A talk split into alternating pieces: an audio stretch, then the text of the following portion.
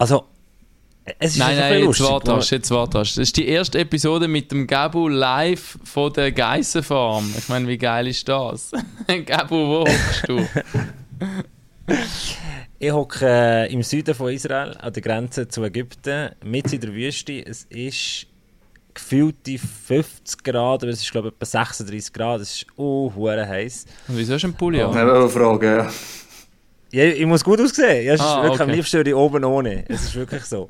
Ähm, man sieht irgendwann auch Aber, grosse äh, Schweißflecken nach so 15, 20 Minuten in diesem Bulli.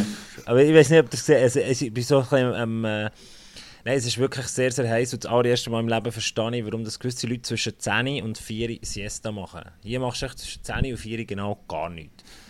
Äh, es ist so heiß. Ja, es ist wirklich Geissen? es ist verrückt Du heiß. brennst draussen oder was? Oder? Nein, Geissli, du stehst um äh, halb fünf Uhr Morgen auf und dann um fünf Uhr startest du mit den Geissen, gehst raus in die Wüste, äh, erlebst den Sonnenaufgang. Also für die, alle Leute, die mal eine Auszeit brauchen vom Arbeiten, das ist wirklich äh, ein Slowdown hier, äh, komplett eine andere Welt, totaler Kulturschock. Und mit den Geissli, man lernt mit sturen Menschen bzw. Äh, Tierli umgehen. Also, die sind stur, ist unglaublich. Musst du es auch melken? In diesem Jahr machen sie, äh, machen sie keine Milch, weil ähm, es ist so, dass Israel das allererste Mal Käse aus Europa sehr günstig importiert und die machen denen Konkurrenz. Jetzt machen sie dieses Jahr mal Pause und durch ihre Strategie überlegen. Es ist so eine kleine Farm, die so alternative Produkte anbietet. Und äh, es wird echt zu teuer, das ist krass. Okay. Äh, Also wegen dem Ukraine-Krieg etc. Ja. Du gehst einfach mit diesen Geissen raus und schaust, dass kein böser Wolf sie äh, frisst und gehst dann am 10 Uhr wieder zurück mit den Geissen. Genau, und dann habe ich ein bisschen Pause und dann am Abend gehst du noch mal füttern und dann eventuell hilfst du noch äh, den, den, den Leuten, die da an dieser Farm gehören, äh, hilfst vielleicht noch ein bisschen etwas, irgendwie, ja. als Bauarbeiter habe ich mich schon äh, dürfen, dürfen betätigen, als ausgesehen. Landschaftsgärtner, also es ist, äh, ja, es ist Am definitiv Gabu divers. seine also. Skills, seine Bauarbeiter-Skills. Grossartig. professionell aus. Mal schauen, wie lange die Häuser dort unten Ja, ich, ich, ich, ich, der Plan wäre noch vier Wochen, aber was, was wirklich hilft, ist immer mal wieder jeden Morgen können die NHL schauen. Es so ein will sagen, zurück. Es ist so geil, du stehst am Morgen auf. Also entweder kannst Es du kannst du fast noch. live schauen. Mhm. Genau, du kannst es live schauen. Äh, ich habe jetzt so eine VPN suchen da und dann kann ich natürlich alles mitverfolgen. Oder äh, du schaust eine Zusammenfassung, das ist jeweils das erste, was ich aber gemacht habe, wenn ich, wenn ich, wenn ich bin heimgekommen. Darum freue ich mich, bei 100 Ep Episode 121 äh, über die National Hockey League dürfen zu diskutieren mit, äh, mit jemandem, den ich letztes Mal gesagt habe. Also ich habe Leonardo Giannoni gesagt, er sei am meisten im Podcast drin gewesen. Dabei habe ich Thomas Rost vergessen, das ist schon frech. Das habe ich erwähnt damals noch und du hast noch gesagt, ja, okay, müssen wir abklären.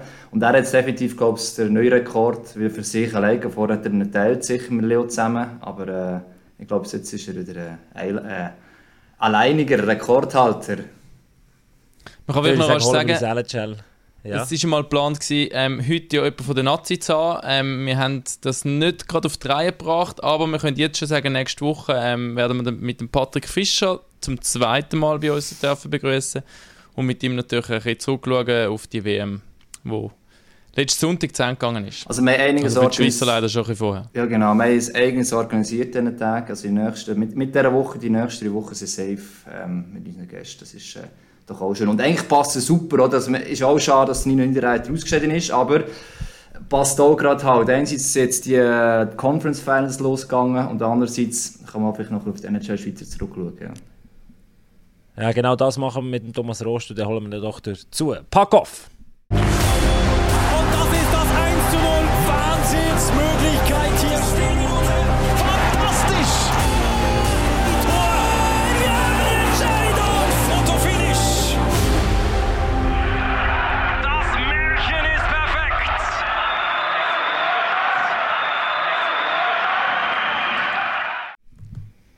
Episode Nummer 121 und der Thomas Rost der hätte schon ein bisschen auf uns müssen warten. Wir haben noch technische Probleme gehabt, da, die Verbindungen zwischen Olten, Israel und Raffi äh, in, äh, in Vinti, oder? Wo bist du daheim, Raffi? In Vinti, Ja, das Winter immer noch, ja. Ja, aber... Äh, Ja, aber ist schon du hast ein wunderschön... Nein, nein, warte, aber du hast ein wunderschönes T-Shirt an. Das hat ja schon nicht... Äh, Ja, schon also immer wenn das. Thema Auch wenn ich es nicht so NHL gerne bei uns sehe. ist, hat nicht nur der Thomas Rost immer einen passenden ähm, Pulli an, sondern ich habe heute gedacht, ich hole mein äh, Colorado-Shirt wieder mal aus dem Schrank raus, wo du mir Gabo geschenkt hast. Danke immer noch für das. Und ja, ähm, die Nacht haben sie auch das erste Spiel gewonnen in den Conference Finals gegen Edmonton. Ähm, ja. Aber zuerst mal herzlich willkommen, Thomas. Schön, bist äh, neuer, alleiniger Rekordhalter, bist du mit uns Ja, mit dabei. Mega stolz natürlich, habe ich nicht gewusst, dass ich da Rekordhalter bin. Der Thomas ist der Erste im sogenannten ähm, Podca Podcast Pack-Off Triple Club. Genau. Triple Gold Club. Genau. Triple Gold Club. Thomas, sag schnell, hast du das Spiel von gestern äh, verfolgt oder von heute Morgen sozusagen Schweizer Zeit? Colorado Avalanche gegen Ja. Edmonton Oilers. Verrückt, oder? 14 Es Goal. ist, es ist äh, eigentlich verrückt gewesen, aber fast ein bisschen erwartet. Weil das ist die Serie, wo eigentlich äh, Skills und Speed aufeinandertreffen und äh, vor allem in der Verteidigung das Problem gibt und die beiden auch äh, ein Goalie-Problem haben. Und unglaubliche Skills up front, also mit dem McDavid gegen McKinnon, den Offensivverteidiger Makar, den Dreiseitel und, und so weiter und so fort, der Rand dann Landeskog. Also äh, ich finde es eine absolut geile, spektakuläre Serie und ich habe ein bisschen gehofft, dass es genau so rauskommt, also mit den High-Scoring-Games und freue mich riesig auf alle weiteren Partien. Aber es hat Ich, ja meine, eigentlich... ich muss einfach eine Frage loswerden zuerst. Ich muss einfach, wie kann es sein, dass zwei Teams mit einem Goalie-Problem so weit kommen, was so offensichtlich ist? Schon speziell. Ja, das ist eben die Antithese von der, von der These in der anderen äh, im Osten. Oder? Sind eigentlich spielt der Beste gegen den zweitbesten Goalie von der Welt gegeneinander. Und dann kann man Thesen aufstellen, man braucht einfach einen Weltklasse-Goalie, wenn man ins Stanley Cup-Final will kommen. Dann kommt eben die Antithese, das Gegenbeispiel. Das gibt es meistens bei allen Thesen im Sport. Äh, Im Westen, wo genau äh, Colorado mit einem durchschnittlichen Goalie gegen Edmonton mit einem unterdurchschnittlichen Goalie, ein von beiden kommt ins Finale. Und vielleicht gewinnen sie es dann auch äh, sogar. Also das ist äh, alles immer ein bisschen mit Vorsicht zu geniessen, wenn da grosse Worte kommen und sagen, ich weiß genau, was es braucht zum, zum Gewinnen. Und eben im Finale wird es in dem Fall ähm, offensiv gegen defensiv so oder so aufeinandertreffen. Und da kann man, wer weiß, vielleicht für einmal nicht der Defense wins Championship. Vielleicht wäre einmal geil, wenn Offensiv ähm, wins Championship wir gewinnen eigentlich, oder? Ja, es ist ja eigentlich nicht so, äh, ich glaube, bisschen übertrieben gesagt, wenn man jetzt sagt, dass äh, Tampa und Rangers äh, Defensiv-Hockey spielen. Äh, ich bin eher, also sie haben eine sehr, sehr gute Goalie beide und ich bin eher der Meinung, sie spielen sogenanntes Heavy Hockey. Und Heavy Hockey ist ein bisschen das, was man am Stammtisch ja eigentlich immer so ein bisschen sagt, im, im, in den Playoffs wird ganz anders Hockey gespielt, da muss man hart sein, da muss man Borderline spielen, da muss man Intensität haben, da muss man Gewicht, Größe und alles in die Waagschale werfen, Kriegermentalität und dann gewinnt man. Und ich bin immer ein bisschen Kritiker von so, von so Stammtischthesen. Und habe das probiert mal ein bisschen zu untersuchen und muss aber jetzt in dem Fall sagen, in den letzten vier Jahren hat tatsächlich immer jemand gewonnen mit, mit Heavy Hockey. Ich zähle Tampa dazu, da komme ich vielleicht später noch dazu, wie- wieso das, das so ist. Und habe jetzt aber geschaut, weil die Erfolgsgeschichte von der Vergangenheit ist selten die Erfolgsgeschichte von der Zukunft. Und habe ich geschaut, was passiert jetzt in dieser Saison. Und da muss ich sagen, das sind eigentlich die, die drei Mannschaften, die am meisten Heavy Hockey spielen, Vegas, St. Louis und Boston, die sind ausgeschieden und die einen haben sich gar nicht qualifiziert. Und jetzt im Westen sind zwei totale Anti- Anti-Heavy Hockey, also wirklich Skills und Speed äh, im Conference Final. Ich bin sehr gespannt, äh, was sich da wird durchsetzen, weil es ist immer der, der gönnt, setzt immer ein bisschen einen Trend und dann, wenn alle anderen das auch machen, das ist klar.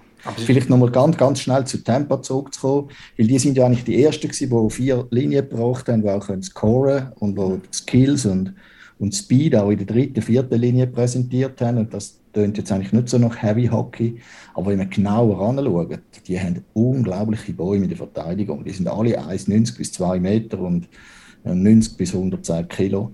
Das sind unglaubliche Bäume und dort entscheiden sie oft äh, das Spiel. Also Tampa spielt tendenziell Heavy Hockey. Es ist ja für die anderen Teams, gerade Edmonton, Colorado, schon wichtig, oder? wenn sie ins Finale kommen, dass sie dann nicht nur von einer Linie am Schluss vielleicht abhängig sind. Bei Edmonton haben wir das Gefühl, dass noch ein bisschen offensichtlich einen Punkt anschaut. Gestern nicht so offensichtlich gewesen, aber es ist schon krass, wenn du McDavid drei Seiten gestern ist die Pässe und die Ideen, dann kann deine Defensive eigentlich dem so gut sein, wie du willst, aber alles durchschauen kannst du in dem Sinne noch nicht. Und die, die wirst du irgendwann nicht immer können aufhalten Das hat sich bis jetzt eigentlich auch gezeigt. Das ist ja auch wirklich ein, Faktor, der schwierig ist zum Kopieren auch. Oder der Edmonton, ja, vielleicht auch das Glück quasi damals die Leute haben können ziehen, oder dass die Kombination stimmt, kann man das so sagen. Aber zumindest. Ja, auf jeden Fall, ja. Ja, Entschuldigung. Sorry, äh, wenn, eben meistens über lange Zeit nicht, aber jetzt hat sie in diesen Playoffs bei Edmonton ja schon über, also sie haben zwar schon eine gewisse Breite aus, haben auch andere gescored, eben, ähm, oder haben sogar sehr gute Scorerwerte jetzt auch geholt in, in, in den Playoffs, wie ähm, Evander Kane zum Beispiel oder so, aber es ist schon unglaublich, was der, was der, gerade der, der Conor McDavid und der Dreiseitel eben gleich halt teilweise allein die Spiele entschieden haben, nicht? Ja, also nicht ganz allein, aber es ist äh, unwahrscheinlich. Also Dreiseitel, der konstant auf extrem hohem Niveau spielt und der McDavid, der einfach nochmal eine Schippe draufgelegt hat, meiner Meinung nach. Also nicht nur meiner Meinung nach, viele Experten sehen das so, äh, dass er eigentlich auf dem Niveau war vom weltbesten Spieler und jetzt nochmal eine Schippe draufgelegt hat und äh, Unglaubliches äh, aufs Eis zaubert. Und man kann, man kann das, wie das vorhin äh, genannt wurde, man kann das zum Teil gar nicht verteidigen, weil er ist so unglaublich schnell mit der Scheibe am Stock. Also nicht nur ohne Scheiben im Skate, sondern er verliert überhaupt kein Speed und auf den ersten drei, vier Meter da explodiert er so, da kann der beste Verteidiger kommen. Ich habe Szene gesehen gegen den Headman, wo Norris Trophy-Winner ist, einer der, der drei besten Verteidiger der Welt und der Headman sieht aus wie ein Schulbuch. Da kann man vielleicht sagen, Thomas Rost ist nicht nur unser NHL-Experte bei MySports, er ist auch unser Kolumnenschreiber bei MySports und wöchentlich ähm, findet er auf äh, mysports.ch eine Kolumne in 99,9% äh, zum Thema NHL. Ähm, gleichzeitig macht er auch äh, Videos für uns, die er bei uns auf Instagram und TikTok als Reels findet. Ähm, und äh, pickt sich dort immer Themen raus, unter anderem letzte Woche äh, der Conor McDavid äh, wo er darüber redet. Und Raffi, sag doch noch ganz kurz schnell, wie bei uns äh, NHL auf MySports läuft. Das schaut uns natürlich unser, unser Chef wieder auf die Finger, wenn wir das nicht äh, ansprechen. Jetzt hat gerade mein Sohn seine Mittagspause beendet und läuft äh, bei mir ins Zimmer rein. Kannst du auch sagen, ist schon gut. Aber ähm, ja, genau, ab der Conference Finals, wir zeigen jedes Spiel von diesen Conference Finals. Ähm, nächsten Sonntag ist eins, wo am 9 Uhr anfängt zu laufen. Genau, New York Rangers gegen Tampa. Auch mit dem Thomas Rost als äh, Co-Kommentator und Experte. Genau. Aber ihr seht jedes Spiel bei uns, die restlichen laufen alle am 2. Nacht. Also für alle Ziegenhüter da außen, ähm, die eh früh aufstehen, bei uns sind an der richtigen Adresse. Und zwischen Replay-TV natürlich auf je nachdem auch logischerweise, ja. Also, und, genau, äh, du kannst Replay haben und du, kannst, äh, und du musst einfach das MySports Pro, äh, Pro Paket haben, einfach, dass wir das schnell mal konstatiert haben. Genau, das ist das, das kannst dazu, ja. alle NHL-Spiele bei uns schauen. Also eigentlich eine coole Sache, oder Thomas? Wie fühlt sich das für dich an, jetzt bei uns dürfen, da die NHL äh, zu kommentieren? Die Schweizer sind draußen, wir kommen dann noch zu der Schweiz, aber einfach rein das äh, Erlebnis so mit unseren deutschen NHL-Kommentatoren. Wie ist das bisher gewesen, mit Kommentatorenkamera und so? Du darfst das Handy mitnehmen. Ah, ich finde es mega cool, also ich mache das unglaublich gern. Ich habe, ich habe ja im Moment äh, sehr viele verschiedene kleine Jobs auf allen Ebenen und die meisten Jobs sind eigentlich Hockey-Jobs und äh, ich, ich darf sagen, vielleicht, äh, das macht am meisten Spaß vor allem. Und äh, ich freue mich immer riesig, äh, da dürfen äh, irgendwie Senf dazu zu geben. Ja. Vor allem in dieser heißen Phase. Aber etwas, was mich gleich noch interessiert, gestern hat eine Szene zu reden gegeben, die nicht mehr Resultat zu tun hat, nämlich die Offside-Situation. Ob ihr das gesehen habt. Auf Twitter ist natürlich ja. das explodiert schlussendlich. Und ich habe die Regel noch ein paar Mal nachgelesen und schlussendlich, wenn man es auslegt, wäre es in der Schweiz auch, auch so, wo ich es nie so gesehen habe. Also, äh, müsste ich noch mal sagen. Du hast doch für alle Leute, die es nicht gesehen haben, ganz kurz erklären. Genau, äh, der Kill McCarr war so, gewesen, oder, wo der Böck eigentlich ich, vor neutral so noch führt. Antippt, dann auf Stockhöhe hat, aber nicht berührt. Die Linie, der Böck oder über die Linie. Es steht ein anderer Colorado-Spieler noch in der Zone drinnen verlässt die dann und erst, also wenn er schon draussen ist, ist wirklich erst der Kill McCarr drin und berührt den Skiball wieder. Und aus diesem Grund haben nachher die Schiri gesagt, er war nicht, äh, nicht unter Böck-Kontrolle. Possession äh, eigentlich de facto schon, aber sie haben gesagt, nein, es ist in reinchippen, weil es nicht berührt im Stock und darum ist es kein Offside, es ist Onside gestanden. Und in mir das anschaue, für mich ist auch das Ding, also grundsätzlich hat er ja Possession, Kontrolle kannst du darüber diskutieren, aber es sind ein paar Zentimeter dazwischen. Also er hat das, hat wirklich realisiert und ist wirklich so clever, so macht das so. Oder, also die Regel, ich weiß nicht, wer hat jetzt vielleicht die so gewusst? Thomas gestern, wer hat schon auch, ich glaube, der Experte Kanada gesagt, ganz klar, Offside. ich muss da leider passen. Ich bin da wirklich in dieser Detailfrage zu wenig regelkundig und habe das auch nicht gewusst und habe dann auch die Erklärungen äh, auf mich äh, niederrieseln lassen und äh, muss sagen, ja, wenn, das so ist, wie die das erklärt, dann ist es offensichtlich so. Aber da bin ich jetzt wirklich äh, überfragt. Ich, in, in den Details habe ich schon oft müssen feststellen, kenne ich die Regeln gar nicht so gut. er weiß, das ist auch schön am Thomas. Schön, ja. er, er, er steht dazu, wenn er mal etwas nicht weiß oder auch wenn er mal ein, ein, ein Seich rauslässt und wo dann nachher halt äh, gleich nicht eintrifft oder eine Prognose das oder ein Transfer vor, oder ein Trade. gut, das ist das halt das Gefährliche, sage ich mal, am Expertenjob, dass man muss eine Meinung haben oder dass man genau. als Experte eigentlich attraktiver ist für einen Fernsehsender, wenn man eine klare Meinung hat und wenn man die äußert. Dann gibt es natürlich immer wieder Leute, die etwas dagegen sagen. Thomas, ich würde, bevor wir so ein bisschen zu den Conference Finals kommen, mal die uns mit Jetzt haben wir die Szene gar nicht weiter diskutiert. Nein, jetzt haben wir noch gehört. Ja, es ist schon mega nerdig. ja, ja aber es, also, ist das, es ist das ich Thema sagen, Ich habe die Regeln nicht gekannt, ja. so natürlich. Und ich finde es auch, also ich glaube, erstens, äh, so clever ist er nicht gewesen, dass er genau gewusst hat, oh, das wird tight, ich tue jetzt ähm, die Distanz zwischen Schaufel und Böck ein bisschen äh, vergrößern, dass das aufgeht. Ja, und, aber das so ausgelegt werden kann. Ich finde es auch spitz, finde ich. Also von mir aus gesehen, ja, ich würde bleiben, also, was ein Abseits eigentlich ist. Also. Kontrolle ist Backkontrolle, aus meiner genau. Sicht eigentlich auch. Aber, aber ich bin gespannt auf die nächste Saison. Eben, vielleicht müssen wir mal einen Schweizer Ski noch fragen. Ich glaube, irgendjemand hat auf Twitter auch den Steve Dreifuss noch verlinkt. Er hat bis jetzt auch nicht geantwortet, wie er es entschieden hat, der Linienrichter aus der Schweiz. Ähm, ja, also klar, mit die Kamera in der Schweiz auch nicht, das ist schwierig, jetzt, oder? Aber, ja. Jetzt seht ihr mal, wie der Hagi seinen Alltag bestreitet, wenn der NHL läuft, oder wahrscheinlich, wahrscheinlich wenn der National League läuft. Ja, ich bin ja mit ihm eine Woche in der Ferien gewesen, der ist den ganzen Tag, wenn er mal nicht am Surfen ist oder irgendwo am Strand am Liegen, ist er auf Twitter am Außen durchgehen und so richtig, er geht so richtig rein tauchen in die, in die NHL-Welt und sucht sich jeden Kommentar für Du kennst alles, Hagi. Nein, nicht alles, aber das ist das, was mich interessiert und wissen, wenn es mal in der Schweiz so passiert, oder so. Der, ich glaube, also, Thomas kann sicher mitfühlen, bin ich überzeugt. Kann ich mitfühlen, ja. bin beeindruckt. Also, gehen wir weiter. Ja, nur für alle, für alle Zuhörer und für die Leute, die diese Szene nicht gesehen haben und jetzt ein bisschen abgeschaltet haben, wollen zurückkommen auf die NHL Schweizer, genau. beziehungsweise drei Schweizer, die in den Playoffs sind, äh, tätig sind, Roman Josi, ähm, Kevin Fiala und, äh, sagen wir das schnell, der dritte. Nino Niederreiter. Merci für der, der am längsten erwähnt hast. Genau, genau. Er ist äh, ausgeschieden. Wenn wir vielleicht mit ihm anfangen, Thomas, so ein bisschen Fazit ziehen von der Schweizer Leistung in den Playoffs. Ja, die sind nicht jetzt, äh, wahnsinnig überragend gewesen, aber ähm, haben natürlich auch nicht, vor allem jetzt Josi bei Nashville, ist krass ein Aussenseiter gewesen, das war eigentlich zu erwarten gewesen. Minnesota mit dem Fiala, muss ich sagen, habe ich leicht favorisiert in der ersten Runde. Ähm, er hat sensationell performt in der Regular Season und ist dann irgendwie nicht auf die Tour gekommen in den, in den Playoff, mindestens statistisch nicht. Und der Nino hat eigentlich sehr, sehr gut äh, angefangen, vor allem seine Linie. Und ist jetzt äh, in dem Spiel 7 irgendwie völlig äh, untertaucht. Eigentlich die, die voran fast garant sind mit dem Stall, mit dem Fast, mit dem Nino, um die, die gegnerischen äh, Cracks aus dem Spiel zu nehmen und selber auch noch zu produzieren. Das ist jetzt völlig in die Hose im Spiel 7. Das ist wieder mal, oder? Das haben alle gesagt, ja, der High gönnt äh, Carolina eh immer, ja, die Rangers alle ja immer Heimspiel gewonnen haben. Und dann ist plötzlich eben doch wieder alles ganz anders. Also, ich finde das äh, mega spannend, wie, da, wie wir da immer so ein bisschen diesen äh, Zufälligkeiten, die es eigentlich sind, äh, auf die Schlicht gehen und das Gefühl haben, wir wissen dann, wie es rauskommt, kommt man ein bisschen vor wie im, im, im Spielcasino, oder? Wenn irgendwie Kugeln zehnmal auf Rot gefallen ist, dann hat man das Gefühl, die Chancen sind viel größer, dass jetzt nächstes Mal schwarz kommt. Dabei Kugel interessiert das nicht, das ist immer 50 Prozent. Und so ist es auch, wenn man fünfmal hintereinander daheim gewonnen hat, heisst es das nicht, dass man das sechste Mal gewinnt. Und der Thomas Rost weiß, von was er redet. Er schafft aktuell in einem Spielcasino, oder? Das ist so, ja, ja, ja, genau.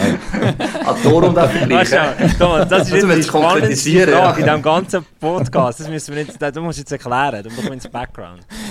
Ja, also ich bin nicht, äh, ich bin nicht weder Croupier noch irgendwie Game Service Assistant und wie die Jobs dort alle heißen.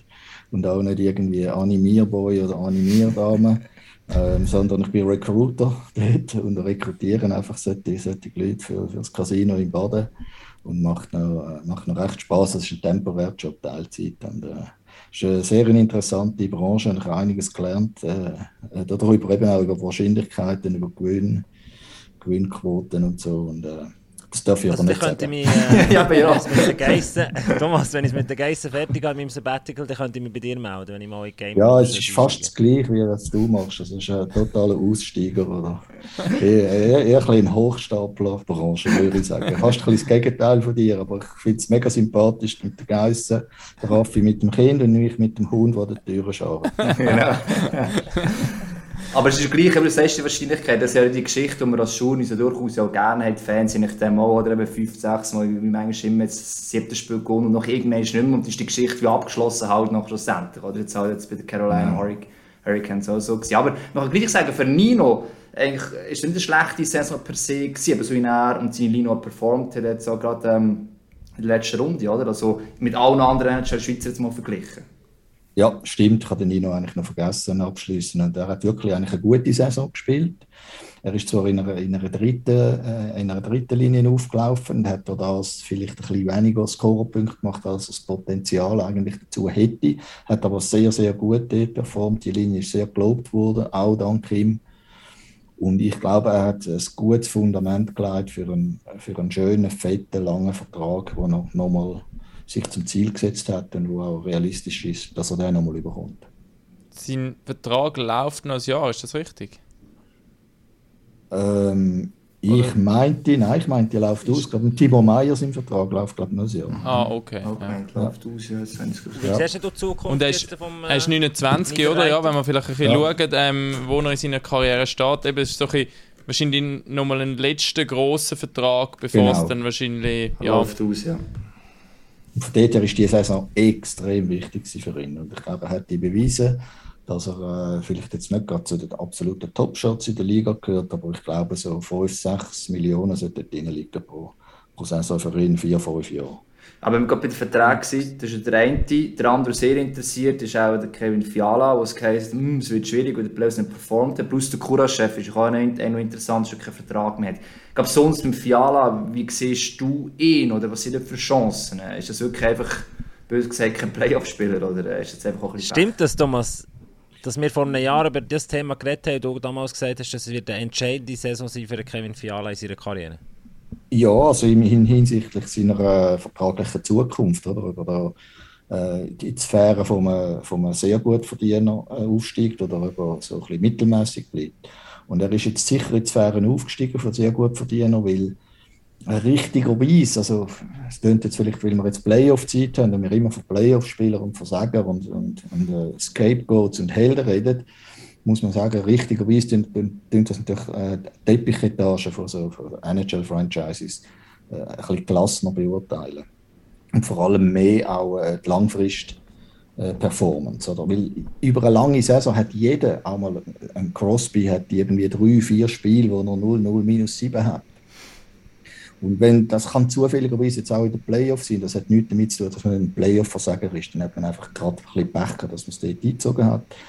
Und wenn man in dieser Langfristperspektive das anschaut, gibt es kaum einen Spieler, der immer in den Playoffs besser spielt als in der Regular Season oder immer schlechter spielt, sondern das ist einfach ein bisschen Auf und ein Ab und so wird sicher an der Fiala beurteilt werden. Darum glaube ich nicht, dass das jetzt großen Abzug gibt, dass er in den Playoffs jetzt nicht so performt hat. Aber also, glaubst du- er wird, einen, wird einen fetten Vertrag können unterschreiben dass es Spieler gibt, die schon prädestiniert sind dafür, in, in, eben in der wichtigen Phase eher nochmal als Leistungsniveau ankommen als, als andere, die sonst auch gute Spieler sind, aber irgendwie hast du das Ja, Gefühl, es ist der- wirklich oft der nur einfach... ja. Äh, In der Langfristperspektive, glaube ich, gibt es ganz, ganz wenige. Also das ist auch untersucht worden. Und es gibt eine Handvoll, wo, wo man aber dann auch kann sagen, das ist ein fauler Sack, der hat in der Regular Season äh, nie, nie den Finger rausgenommen. Aber im. Einzelsport, im Einzelsport ist klar, dort gibt es die Sportler. Also, keine Ahnung, da, können- eben, da im Tennis kannst du 100 aufzählen, du kannst einen Nino Schurter aufzählen, der eine schlecht, eine mittelmäßige Saison kann fahren aber an den Weltmeisterschaften und so ir- irgendwie immer den Rang finden, um dann gleich noch ähm, zu oberst oben stehen, nicht? Ja, ich, ich, ich glaube, die Wahrheit ist weniger spektakulär. Wir, wir, wir, wir wünschen das, dass das so ist. Wir brauchen die Helden und die Deppen. Und wenn die Langfristperspektive, also ich, nehme jetzt ein Beispiel Steve Eiserman. Das kennen alle, oder? Er ist jetzt gerade GM in Detroit, vorher in Tampa gewesen, hat das Ding aufgebaut, ist ein super Spieler gewesen. Und der Spieler etwa 30 war, hat es immer geheißen, das ist ein Weichei, das ist ein Versager in den Playoff. Und plötzlich ist er Playoff-MVP geworden und plötzlich wieder gut gewesen. Also das ist, das ist sehr, sehr relativ. Und es gibt, äh, sicher kann man sagen, es gibt, äh, wenn jetzt alle hunderte von Spielern über 20, 30 Jahre untersuchst, gibt es sicher den einen oder anderen. Also Claude Lemieux war einer, gewesen, der, der ist immer in der Playoff besser als in der Regular Season, aber eben auch darum kritisiert wurde, weil es dann geheißen hat, äh, strengt sich gar nicht an, der Regular Season. Er könnte ja eigentlich viel besser sein. Mhm. Äh, es gibt wirklich viel weniger, als wir glauben. Das ist die unspektakuläre Wahrheit, wie ich es meine, wie ich es sage. Aber ich komme gerne mit Gegenbeweis kommen. Ich bin, ich bin sehr offen für Fakten und äh, mehr Culpa. du bist aber falsch in diesem Podcast. genau. ich weiß, ich weiß, ich müsste jetzt da sagen, es gibt da den, den Helden, den Depp und Nein, das, sind, das sind eigentlich ich, alles Helden in diesen ja. Ich glaube, im Teamsport spielen so viele Faktoren zusammen. Dort bin ich auf deiner Schiene. Ich glaube aber, in Einzelsportler, dort glaube ich, weil als einzelne Person sowieso noch viel mehr Einfluss aufs Ganze oder eigentlich die einzige Einfluss aufs Ganze geschehen hat, glaube ich schon, dass es Sportler gibt, wo eben vielleicht halt andere Wettkämpfe auch ein bisschen abwerten und darum dort vielleicht eher so die, die selbe Richtung auch nicht das Limit gehen, aber dann bei den wichtigen Wettkämpfen so ihr Potenzial, weil es nicht so wichtig ist, können ausschöpfen, dass es einfach regelmäßig bei grossen, wichtigen Wettkämpfen dann gut sind. Das glaube ich. Ja, ich habe jetzt das ein bisschen angeschaut beim Roger Federer zum Beispiel. Mhm. Und dort bin ich aber zum Schluss gekommen, dass es nicht ganz so ist, sondern er hat einfach auf dem Peak von seiner Leistungsfähigkeit, wenn er wirklich einfach sensationell gut war, hat er die wichtigen Spiele oft dann auf seine Seite können kippen. Im Herbst von seiner Karriere hat er in wichtigen Spielen oft haben das eben gerne nicht mehr gebracht. Ich erinnere an Wimbledon, wo er ihren Matchball gegen Djokovic und ich kann man sagen, eben genau dort hat er dann versagt in den wichtigen Momenten. Und auf dem Peak von der Karriere hat er genau dort eben nicht versagt. Also auch bei ihm hat es wichtige Momente gegeben, wo er super alles äh, können auf, den, auf den Rasen oder auf, auf, auf den Court bringen und genau gegenteilige Momente. Und ich glaube, das gibt es auch beim Djokovic, das gibt es auch beim Nadal. Beim Nadal vielleicht noch am wenigsten in Paris. das wird schwieriger.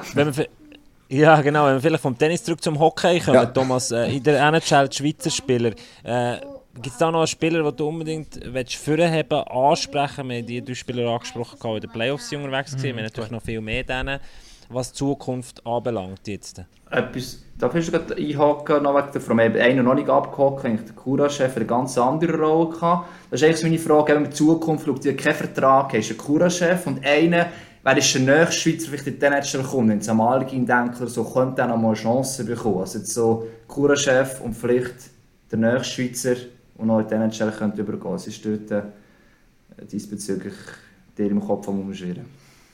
Kuraschef ist etwa meiner Meinung nach gleich weit wie vor der Saison.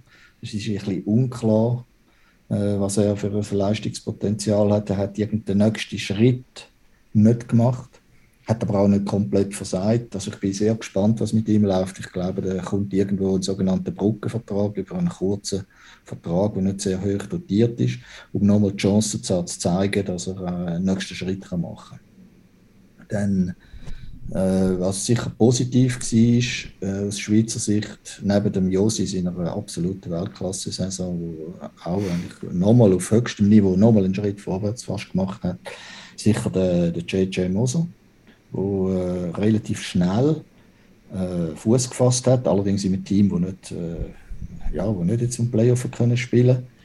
Aber ich glaube, er hat äh, das eigentlich die Fortschritte bestätigt, die er in der letzten Saison in der Joserer Liga auch gemacht hat. Und ich sehe für ihn sehr gute Zukunft äh, in der NHL. Weiter wird es relativ schwierig jetzt in dem Draft, der kommt. Haben wir den Bichsel, der relativ früh wird draftet werden, wo aber ein bisschen kontrovers diskutiert wird unter Scouts. Und äh, wir werden es sehen. Also hat sicher ein großes. Äh, Warum wird er äh, kontrovers diskutiert? Lian Bichsel, der letzte Woche bei uns äh, im Podcast Gast war, wie er das verpasst hat, unbedingt ja, hören. Ja, er wird ein bisschen kontrovers diskutiert, weil er unkonstante Leistungen bringt. Also er hat Spiel, wo, er, wo ich super Berichte über ihn gelesen habe, vor allem wenn er in der, oder in der Profimannschaft gespielt hat. Und dann fast ein bisschen gleichgültige, uninteressierte Leistungen, oft, wenn er dann wieder bei den Junioren müssen spielen Und das ist irgendwie, das ist so ein bisschen, gibt es so ein bisschen unterschiedliche Meinungen über ihn. Ja. Jetzt schon noch Potenzial. Sorry, ja. noch nachher ist einfach die Entscheidung, dass jetzt nochmal beim Combine sich noch ein präsentiert hat. Eben, viele haben natürlich auch noch mal persönlich gesehen. Es ist nur die Leistung, die du zeigst, du kannst mit ihm noch mal reden dort, je nachdem. Ja, ja, das, ist, das darf man nicht unterschätzen. Vor allem äh, die Interviews, die es gibt, sind, äh, können zum Teil noch recht ausschlaggebend sein. Wenn die professionell geführt werden, professionelle Interviews mit Mitspielern, äh, kann das schon noch äh, Ausschlag geben, so in die, in die eine oder andere Richtung. Also ich erinnere vielleicht an Wasilewski, mein von, von, von den beiden besten Goalie der Welt geredet, Stjokin, der Igor und der, und der Wasilewski bei Tampa. Der ist an 19. Stelle draftet worden, 2012. Und der war im Interview beim Eiserman. Das war ein GM in, in und sie haben dann eigentlich schon früher noch draften, haben aber darauf spekuliert, dass er, als, wenn, wenn, er, wenn sie das 19. auch noch mal drankommen, dass er immer noch äh, auf dem Tisch liegt, also dass man immer noch haben Und dann richtig spekuliert gehabt. Und bei ihm haben sie gesagt, er hat im Interview so überzeugt und hat irgendwie während dem Interview hat er irgendwie eine Goalie-Maske gezeichnet mit einem Kugelblitz drauf und hat da damit quasi wollen unterstreichen, ich will unbedingt für euch spielen, es wäre ein riesen Ehre für, für die Lightning können zu kommen und so kann man, kann man auch äh, in der äh, Eindruck gewinnen. Und natürlich wird man da auch geschult von den Agenten und so und ist nicht mehr alles so authentisch, wie es, wie es manchmal sein sollte. Trotzdem, wenn es clevere Interviewer sind, kann man einiges rausholen mit dem Vorbehalt, dass das sehr, sehr junge Menschen sind, wo ihr Persönlichkeitsprofil noch nicht ausgereift ist. Also erst mit 4, 25 sagt man, ist das so weit in diesen 17. Das gibt es große Vorbehalte, aber trotzdem, also das Combine, vor allem die Interview-Session, darf man nicht unterschätzen. Und aber dort kann der Liam Bichsel eben sicher Punkte, habe ich das Gefühl, weil wir haben eben letzte Woche da im, po im Podcast gehabt und ich habe das Gefühl, für einen 18-Jährigen ist er extrem ja. ähm, selbstreflektierend, er ja. kann sich gut ausdrücken, also das er hilft. wirkt nicht wie ja. ein 18-Jähriger. Ja, das hilft, das wird ihm helfen, bin ich überzeugt. Und, Und auf welchen Platz hast, hast, du, hast du jetzt auch auf irgendeinen Platz müssen schreiben Wie? Hast du den Lian auch irgendwie müssen auf, ein, auf, ein, auf, ein, auf ein Ranking schreiben, auf einen Draft? Oder? Nein, nein, also nicht ich, wir einfach im, im Team haben dann äh, äh, eingestuft äh, mit der äh, anderen Europäer. Es gibt eine europäische Liste und eine nordamerikanische Liste. Ich hatte aber das meiste sagen, eigentlich der schwedische Scout gehabt, weil er in der schwedischen Liga gespielt hat. Äh, wir machen immer, also ich mache immer Berichte eigentlich über die Deutschen und Schweizer, die in der Liga spielen, also in Österreicher zum Beispiel. Jetzt für den nächsten Draft ist er als vorläufige Nummer 1, Rheinbacher von Kloten, für 2023 Draft schon. Kann also auch solche geben. Äh, und das Criss-Cross-Ranking machen wir immer dann äh, im Team, oder? Da sitzen dann alle zusammen und das macht man dann meistens, wenn man internationale Spiele gesehen hat, wenn man gesehen hat, wie hat jetzt der, der Bichsel gegen die besten US-Amerikaner, gegen die Kanadier auf dem kleinen Eisfeld performt und so. Und das, das sind eigentlich die wichtigsten äh, Schaufenster für so, für so ein Talent. Es hat, es ein gefehlt, hat du 18 WM noch können spielen. Das ist auch, es gibt auch einfach wieder ein bisschen Unsicherheit. Darum, insgesamt ist man ein bisschen unsicher, Uneinigkeit ein bisschen unter den Scouts über ihn. Und eben, jetzt, das ist mal einer, der wieder mal draftet werden, vielleicht sogar in der ersten Runde Schweizer, also ein bisschen ja. her, oder grundsätzlich. Ja. Das ist mal er. Ähm, gibt es schon noch einen, der jetzt hier draftet hat, respektive eben, kommt, sorry, dass wir darauf zurückkommen, gibt es jetzt einen Schweizer, wie jetzt der Malgin, der viel darüber diskutiert wurde, vielleicht noch mal Chancen könnte bekommen irgendwann. Ja, das ist schwierig zu sagen. Also, da bin ich sehr, sehr unsicher. Es gibt sicher immer zwei, drei, die noch in einer späteren Runde das Potenzial haben, zum draftet werden. Dann gibt es meistens auch immer einen, wo man gar nicht dran denkt, wo irgendein Team danach gefressen hat und dann als Überraschung, wirklich als Überraschung draftet wird. Aus allen Ländern gibt es immer so Spieler. Ähm, Malgin, Stichwort, ist sehr interessant, weil ich bin eigentlich pessimistisch gewesen, dass wenn ein Spieler zurückkommt äh, aus Nordamerika und äh, hat es nicht ganz geschafft, dann braucht es unglaublich viel, bis er dann nochmal einen Anlauf kann, bis er nochmal eine Chance bekommt. Weil er hat jetzt doch ein paar Saisons gespielt, alle haben den, kennen den bis, bis ins Detail, was er kann, was er nicht kann. Das darf man nicht unterschätzen, weil er hat in jedem, jedem NHL-Spiel mehr als zwischen 10 und 20 äh, Pros, sogenannte Pro-Scouts, so Pro-Spieler also, äh, schauen, AHL und NHL-Spieler, um bei Trades können ihren Senf dazu zu geben oder ihre Meinung. Also der kennt, der kennt es in- auswendig und die haben jetzt nicht darauf gewartet, dass er jetzt da in der Schweizer Liga dominiert und an der WM eine gute Performance macht. Trotzdem, er hat so gut gespielt in unserer Liga und auch an der WM, dass seine Chancen wahrscheinlich gestiegen sind, dass er nochmal äh, ausprobiert wird als, als Recall Player oder als Ergänzungsspieler wahrscheinlich. Und ich beurteile die Chancen vor der WM, habe ich gesagt 30 Prozent, jetzt würde ich sagen 40 Prozent.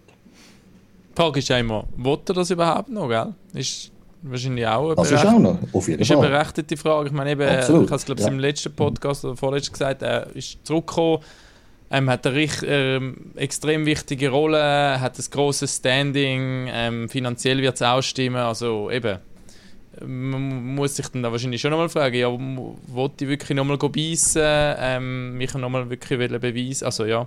Absolut. Meine, der hat wahrscheinlich einen super Vertrag, da, super Standing, unglaubliche Lebensqualität.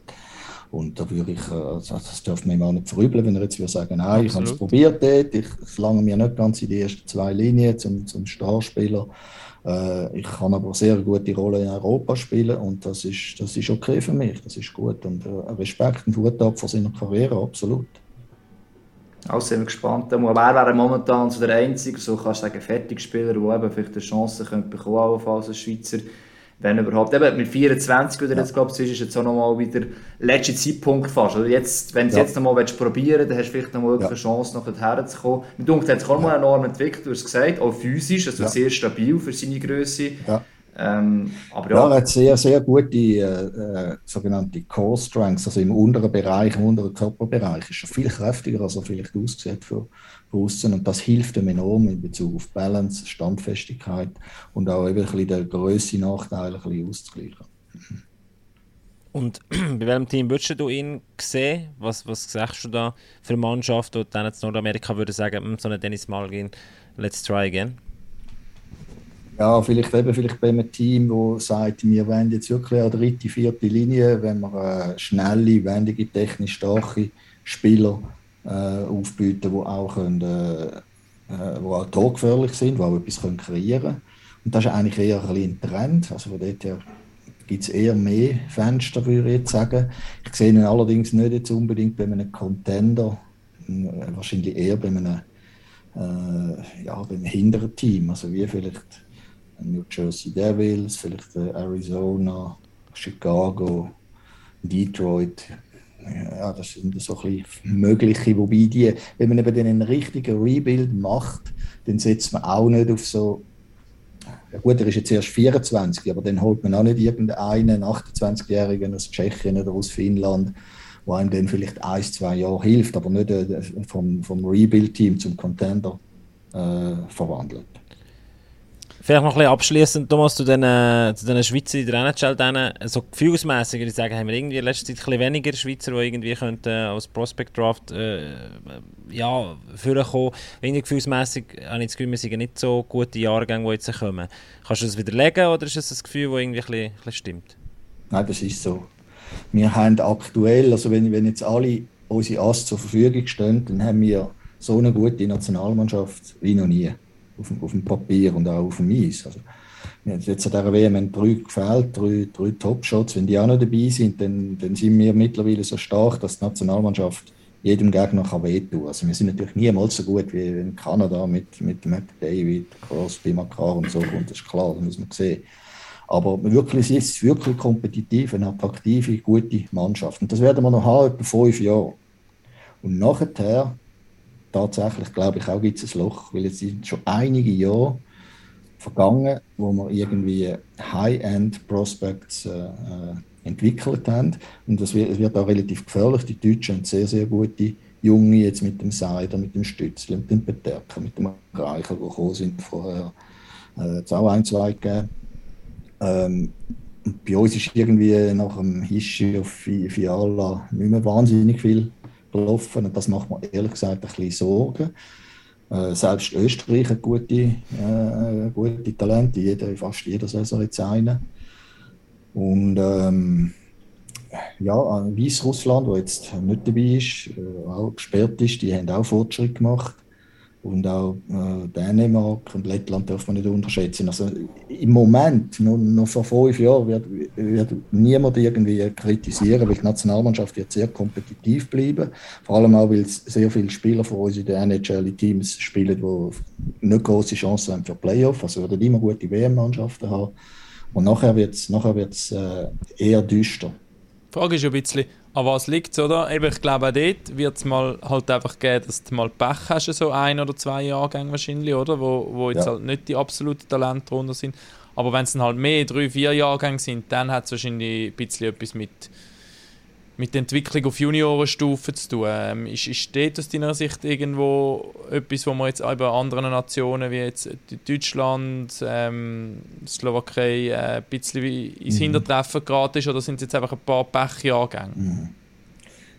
Ja, das ist schwierig zu sagen. Ich habe das Gefühl, bei uns hat es einfach stagniert und die guten Nationen, die haben auf höherem Niveau nochmal einen Schritt vorwärts gemacht. Also die Finnen haben einen Schritt vorwärts gemacht auf Juniorenstufe, die Amerikaner kurz vorher auch und immer noch konstant. Und jetzt sind die Slowaken gekommen und die Deutschen sind gekommen. Bei denen bin ich nicht sicher, ob das nachhaltig ist, ob das nicht einfach ein zufällig jetzt zwei, drei gute Jahrgänge sind. Das kann ich noch nicht definitiv sagen. Bei den Schweizer fällt es einfach auf, ist jetzt wirklich fünf Jahre fast nichts mehr gegangen, also auf, auf allerhöchster Ebene. Und das macht mir ein bisschen Sorgen, weil das kann auch noch immer Zufall sein. Aber ich bin nicht so, ich bin nicht so sicher. Und wir haben ja immer den Anspruch, wir wollen, äh, wir wollen noch näher an die Weltspitze kommen. Und das sehe ich jetzt, äh, wenn ich an die jungen Spieler denke, definitiv nicht so, dass wir dort wieder näher an die Weltspitze gekommen sind, sondern eher tendenziell der Abstand wieder ein bisschen grösser wurde, weil eben die ganz Guten haben auf höherem Niveau nochmal Fortschritt gemacht haben.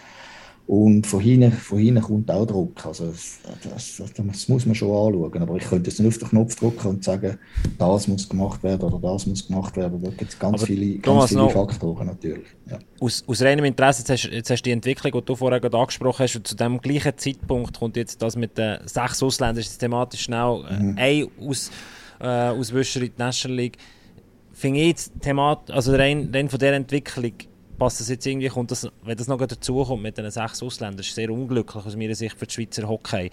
Oder siehst du das auch so oder ist das etwas, wo, wo eigentlich nichts miteinander zu tun hat? Oh, das hat schon ein bisschen damit zu tun. Ich, ich finde die Regionalregelung auch nicht gut. Ich will sie aber auch nicht dramatisieren.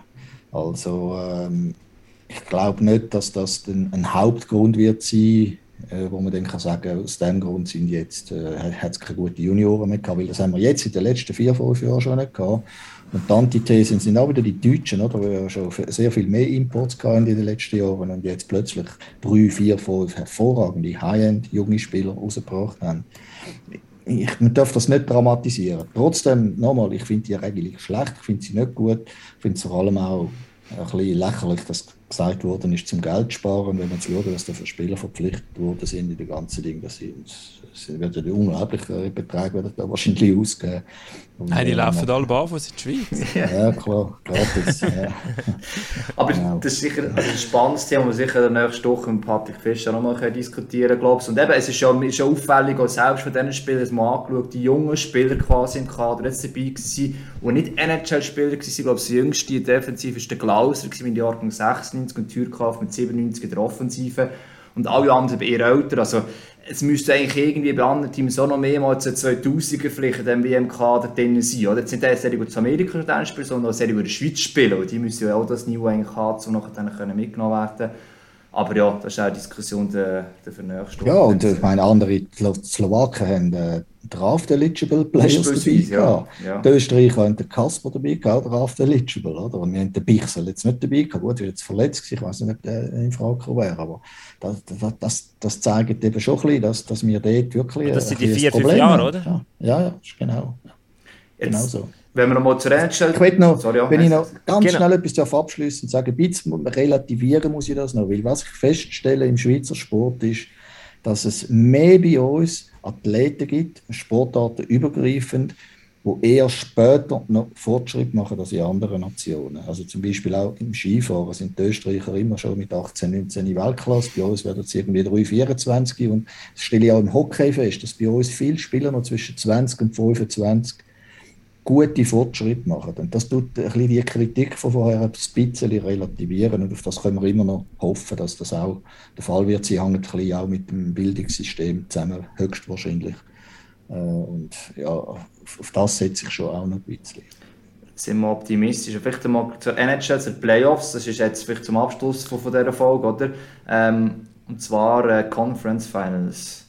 Ich muss leider genau, also an dieser Stelle schon abspringen, Jungs, aber ich wollte dann, dass er den Thomas noch fragen, der muss seine Predictions noch abgeben. Ähm, ein Ja, bisschen, ähm, ein, Sp ein Spiel hat er ähm, schon gesehen, von dem her dort wird es ein bisschen einfacher fallen. Aber ich muss an dieser Stelle Ciao, sa Ciao sagen. Du, du, du, Raffi, aber äh, du sagst auf jeden Fall Colorado Avalanche, nehme ich an, oder? Natürlich, aber das, hat man, das habe ich schon klar gesagt. Das ist jetzt nicht so schwierig. Da wette ich auch Oilers viel gegen- Geld drauf, dass ähm, auch der Thomas auf Colorado sein Geld wird setzen Äh, sind wir gespannt, sind wir Ja, sind wir gespannt. Kannst du nachhören, Ja. Ich wünsche dir einen Ja. schönen Nachmittag mit, Ja, der, mit der King. Und wir tun hier noch ein bisschen den Abschluss gestalten mit den Conference Finals. Und zwar eben Edmonton Oilers gegen die Colorado Avalanche auf der einen Seite. Und auf der anderen Seite haben wir Tampa Bay gegen die New York Rangers. Und dort bin ich, also Thomas, ein bisschen überrascht ab den, ab den Rangers. Die hätte ich dort nicht gesehen. Ja, ich habe eigentlich Abgesehen vom Goal. am, am ehesten von diesen vier habe ich die Edmonton Oilers nicht gesehen in, in der Halbfinale und auch die Rangers nicht. Wobei bei den Rangers habe ich gegen Ende Saison mal eine Prediction gemacht, dass sie könnten erweiterte Contender sein. Also jetzt ist ein bisschen weniger überraschend. Trotzdem äh, habe ich jetzt vor dem äh, Viertelfinal habe ich äh, Carolina tippet gegen, äh, gegen die Rangers und ich habe Calgary tippet gegen die Oilers. Das ist zweimal falsch gelegen, zweimal aber auch die Aussenseiter eigentlich wirklich weitergekommen. Dann aber auch die zwei klaren Favoriten mit, äh, also klare Favoriten muss ich sagen, Colorado, klarer Favorit. Tampa gegen äh, Florida überhaupt nicht Favorit gewesen, sondern sogar eher leichte Vorteile gesehen. Fast ein bisschen für, für Florida.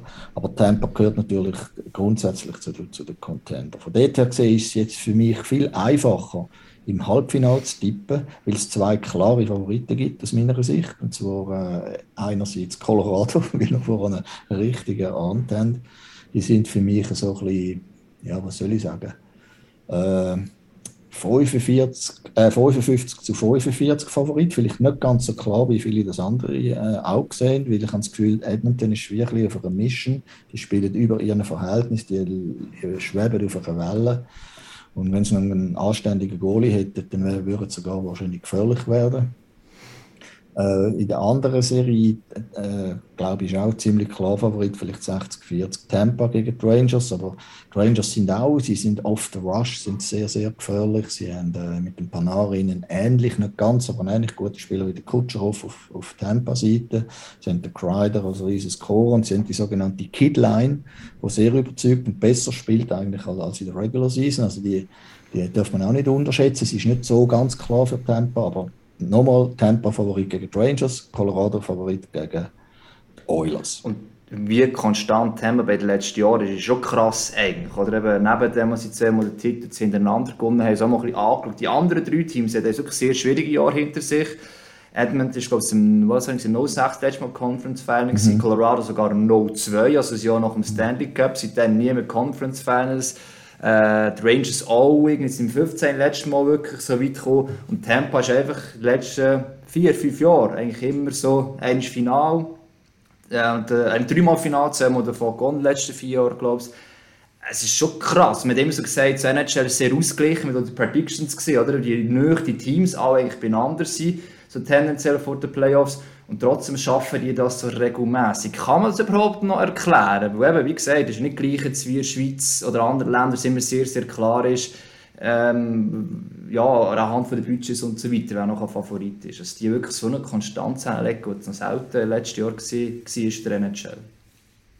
Ja, ich, ich, muss es jetzt auch da wieder, äh, es ist halt ein bisschen unspektakulär, aber ich muss es ein bisschen relativieren. Weil irgendwie, glaube vor drei oder vier Jahren sind sie auch Favorit gewesen, dann sind sie in der ersten Ja, Runde stimmt, gegen ja. Columbus sang- und klanglos ausgeschieden. Das zeigt auch wieder ein bisschen, wie zufällig manchmal halt auch Playoffs sind. In dieser Saison muss ich auch sagen, ich habe die Serie gegen Toronto gesehen. Das war eine sensationelle Serie. Gewesen. Hockey auf allerhöchstem Niveau. Und Tampa ist im Spiel 6 äh, äh, wo Toronto geführt hat in der Serie, ist in die Overtime gegangen. Also das ist auf Messers Schneide.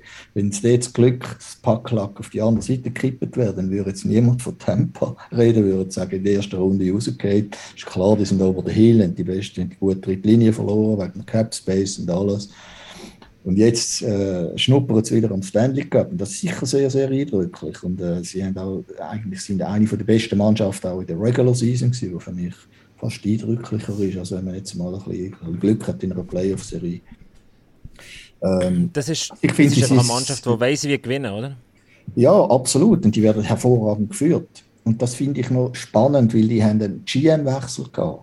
Und oft, wenn es in einer Firma einen CEO-Wechsel oder in einer Hockey-Franchise einen GM-Wechsel gibt, dann was will der neu machen? Er will seinen Stempel aufdrucken, macht alles anders als der Vorgänger. Oder alles, ich übertreibe jetzt, oder? das ist meistens so. Und der ist so smart und so äh, bodenständig, so demütig gewesen, dass er das vom Eiserman eigentlich quasi das fortgeführt hat und äh, überhaupt nicht hat irgendwie äh, da Spuren hinterlassen und quasi sagen, ich mache jetzt alles anders als mein Vorgänger. Und das, glaube ich, ist ein bisschen das Erfolgsgeheimnis, dass die Konstanz, die Philosophie durchgezogen hat, was sein Vorgänger in die Welt geleitet hat. Also Tampa gehört logischerweise zu den Favoriten. Äh, du hast jetzt gesagt, ja. Tampa und Colorado wäre für dich eigentlich das logische Final am Ende. Ja, ja, jetzt. Jetzt stand jetzt so. Ja, ja genau. Offensivattacke eben im äh, Westen und im Osten äh, nicht, nicht defensiv, aber gemächlich in dem Sinn. Aber wenn jetzt wirklich das so zu kommen, oder? Es ist ja trotzdem es wird so sein, ein Team, das ein bisschen konstanter ist, auch defensiv, mhm. gegen ein sehr offensives Team jetzt eh im Finale sein. Ja. Äh, wenn da quasi zwei Welten wortwörtlich West gegen Ost aufeinandertreffen. Ähm, ja, wie wird das? Ich weiß jetzt nicht so viel Vergleich von der Saison gesehen, gibt es diese auch. Ähm, ja, es ist dort so ein bisschen zu erwarten. Spektakel wie jetzt im Westen doch ein bisschen mehr solid Schwierig zu sagen, wenn ich es wüsste, dann würde ich eine Million setzen und irgendwo wetten und dann wäre ich nachher Multimillionär. Aber ich, gebe schon Meinung ab. Dann, ja. Also fragt mich anders, bitte. welche Chancen hat Edmonton Oilers mit, mit einem unterirdischen Goalie, wie du vorhin, glaube ich, gesagt hast? Ja, sie haben Chancen einfach, weil die auf einer Mission sind. Die spielen über ihren Verhältnis. Oder äh, falls der McDavid und der Dreiseitel im Moment nicht über ihren Verhältnis spielen, dann sind sie eine halbe Klasse besser. Vor allem McDavid eine halbe Klasse besser als der Rest der Weltklasse-Spieler. Ich glaube nicht, dass die äh, können, äh, die Pace durchziehen. Falls doch, dann haben sie tatsächlich eine Chance. Und ich glaube, die Serie wird wahrscheinlich enger, als viele meinen. Trotzdem sehr unkonstanter Goalie, weil allerdings in der letzten Serie, das ist auch wieder so komisch, oder? In der letzten Serie haben sie gegen Calgary gespielt mit dem Markström, der ein super Goalie ist, aber einfach zwei schwache Wochen eingezogen hat. Und, äh, und äh, der Edmonton Goalie ist, hat immerhin durchschnittlich performt in dieser hat ausgestochen. Das kann immer, so Sachen können immer ein bisschen passieren. Colorado hat auch den, den Girard verloren, verletzte Schlüsselspieler. Erinnere vielleicht an Pittsburgh mit dem Crosby, der verletzt ist, das erste Ding. Das sind wahnsinnig wichtige Sachen, die man halt nicht gern thematisiert, weil man immer sagt, ja, weil der Trainer schlau war, weil der Spieler besser war, aber Verletzungen, sorry, von Schlüsselspielern spielen eine große Rolle in so Serien.